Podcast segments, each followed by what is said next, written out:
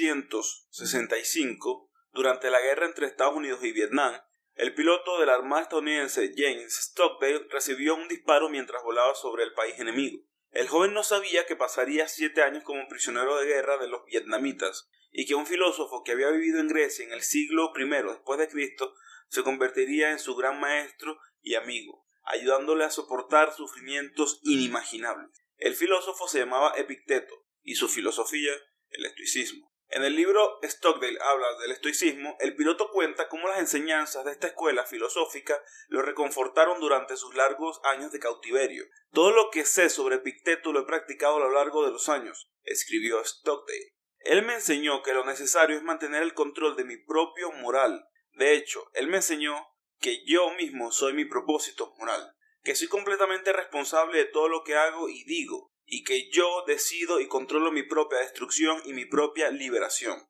Así que el estoicismo es realmente la calma en medio del caos, lo que nos plantea una serie de preguntas, cómo vivir una buena vida en un mundo impredecible, cómo hacer lo mejor dentro de nuestras posibilidades mientras aceptamos lo que está fuera de nuestro control. Estas son las preguntas centrales del estoicismo, una filosofía creada hace más de dos mil años en la que cada vez más personas buscan antídotos contra las dificultades de la vida contemporánea. El estoicismo predicó el valor de la razón, al proponer que las emociones destructivas son el resultado de errores en nuestra manera de ver el mundo y ofreció una guía práctica para permanecer resueltos, fuertes y en control de la situación.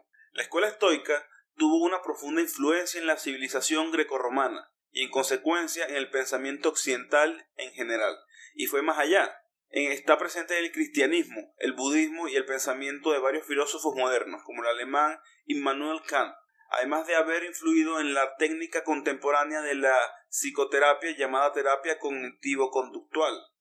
Así que vamos a analizar tres frases de sabiduría de Epicteto y vamos a intentar ver qué es lo que el filósofo de decir con ella. La primera es, si voy a morir, moriré cuando llegue el momento. Cuando me parece que aún no es la hora, comeré porque tengo hambre. Lo que Epicteto está queriendo decir aquí es que lo que tenga que ser, será.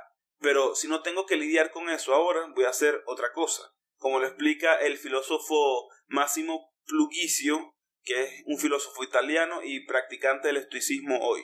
No eres lo que pretendes ser, así que reflexiona y decide. ¿Esto es para ti? Si es así, prepárate para decir, para mí eso no tiene importancia. Aquí Epicteto lo que intenta decir es que hay que dejar atrás las cosas que no están bajo nuestro control e intentar trabajar duro en lo que tú puedes controlar como lo interpreta Nancy Sherman, filósofa estadounidense que estudia la influencia del pensamiento estoico en la ética militar.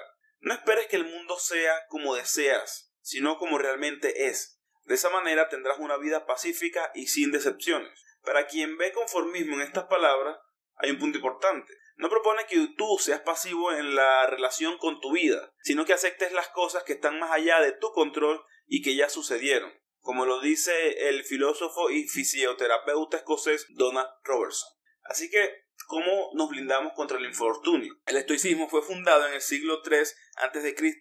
por Zeno, un rico comerciante de la ciudad de Sitius, en Chipre. Y te aseguro, si hay alguien que ha tenido infortunio en su vida o que tuvo infortunio en su vida, fue Zeno, ya que él iba hacia Atenas con todo lo que tenía, todo lo que tenía lo montó en un barco y dijo, con esto voy a hacerme más rico de lo que nunca jamás he sido. Voy a comerciar todo y voy a vender todo. Pero su barco naufragó y después de sobrevivir a un naufragio en el que lo tenía todo, Zeno fue a Atenas. Allí conoció la filosofía de Sócrates, Platón, Aristóteles y a sus seguidores. Los primeros estoicos crearon una filosofía que ofrecía una visión unificada del mundo y el lugar que el hombre ocupaba en él, el pensamiento estaba compuesto por tres partes, ética, lógica y física. Para los estoicos el universo estaba gobernado por la razón, o logos, un principio divino que dominaba todo. Por lo tanto, estar en armonía con el universo significaba vivir en armonía con Dios. La filosofía estoica también proponía que los hombres vivieran con virtud, un concepto que para ellos estaba íntimamente asociado con la razón, como explica el filósofo Donald Robertson. Si podemos vivir sabiamente guiados por la razón, floreceremos y desarrollaremos nuestro potencial como seres humanos. Dios nos ha dado esta capacidad, depende de nosotros usarla adecuadamente. El estoicismo floreció durante dos siglos en la antigua Grecia y alrededor del 100 a.C. llegó su popularidad en Roma. Uno de los pensadores más conocidos de esa época fue Séneca, consejero del infame emperador romano Nerón. En una carta a su amigo Lucilio, el filósofo habla de uno de los componentes centrales de la virtud, la capacidad de armarnos contra la desgracia. La mayoría de los hombres son débiles y fluyen en la miseria entre el miedo a la muerte y las dificultades de la vida. No están dispuestos a vivir y sin embargo no saben cómo morir.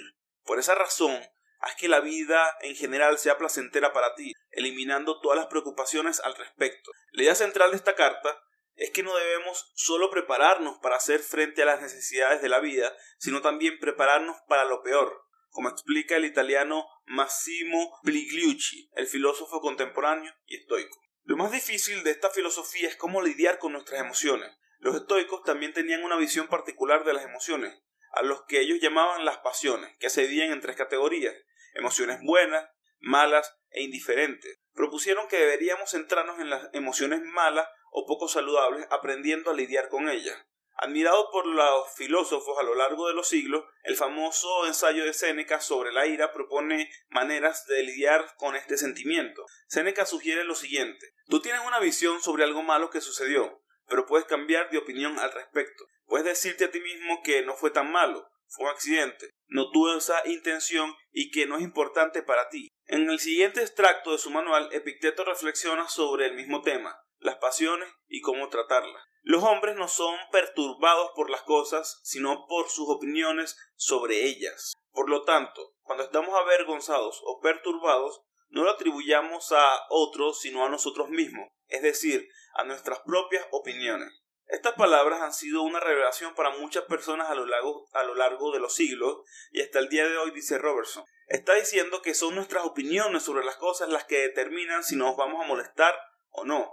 Pero en lugar de tratar de suprimir las emociones, debemos confrontar las creencias que nos llevarán a convertirlas en emociones saludables. Sobre la tercera categoría, las emociones indiferentes, la idea es simplemente ignorarlas. La búsqueda del autocontrol es fundamental para la filosofía estoica, pero para esto es importante poder distinguir lo que está bajo nuestro control y lo que no. En respuesta a esta pregunta, Epicteto ha creado dos listas. Las cosas que están bajo nuestro control, que son nuestros juicios, opiniones y valores, que son cosas que decidimos adoptar, y lo que no está bajo nuestro control, que es básicamente todo lo demás. Además de que todo eso es externo y no aplica a nosotros. Puedes influir en tu cuerpo, mantener una dieta saludable, hacer ejercicio, pero al final tu cuerpo no está bajo tu control, porque puedes contraer un virus, sufrir un accidente o romperte una pierna. Esta distinción permite darse cuenta de que si las únicas cosas que están bajo nuestro control son los juicios, opiniones y valores, es en ello en los que debemos mantener nuestro enfoque. Hay una serie de ejercicios estoicos que podemos practicar en cualquier momento. Puedes escribir tu propio diario, como enseñaron Seneca y Epicteto.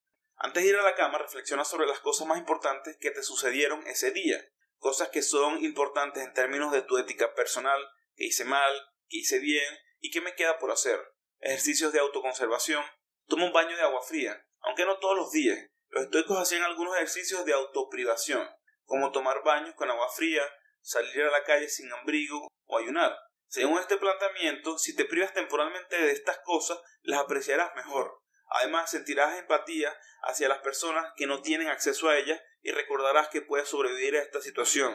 E incluso va a hacerte ser más cercano a todas las personas, ya que podrás ponerte fácilmente en su condición. Muchos dicen que los filósofos son fríos y conformistas, la importancia que los estoicos le dan al uso de la racionalidad en la vida diaria terminó creando una imagen de una persona fría y desconectada de sus sentimientos. Pero para Robertson, esta es una interpretación superficial de este pensamiento. En el inglés moderno, el estoico al final se convirtió en sinónimo de una persona reprimida y sin emociones. Pero el estoicismo, la escuela filosófica de la antigüedad, es mucho más sofisticada y tiene una teoría psicológica mucho más compleja. Lo que se busca, explica el filósofo, no es la ausencia de emociones, sino el control de las mismas. Los críticos dicen que al proponer que dejemos de un lado y aceptemos todo lo que es externo, lo que está fuera de control, esta filosofía genera personas políticamente apáticas y conformistas. En una columna de la revista británica The New Statement, el filósofo Jules Evans refutó esta idea. El estoicismo crea individuos que no pueden ser intimidados por los poderosos, porque no temen abandonar todo o morir. De hecho, su filosofía los adiestra para abandonar la vida sin temor ni pesar, para defender sus principios racionales por encima de cualquier amenaza o soborno. Y al final del día eso es lo que hace fuerte a los estoicos, que no tienen miedo de nada, que si los amenazan con quitarles la vida, pues que así sea, hoy moriré, pero si no voy a morir hoy, comeré. Que si los amenazan con quitarles todo, pues que así sea, comeré en el camino o simplemente no comeré hoy. Esa es la fuerza de esta filosofía, el poder que te da, te hace básicamente invencible. Y con eso, hermano, espero que hayas disfrutado del podcast de hoy. Si te gustó, suscríbete y recuerda siempre mantenerte fuerte. Sin más que decirte, hasta luego.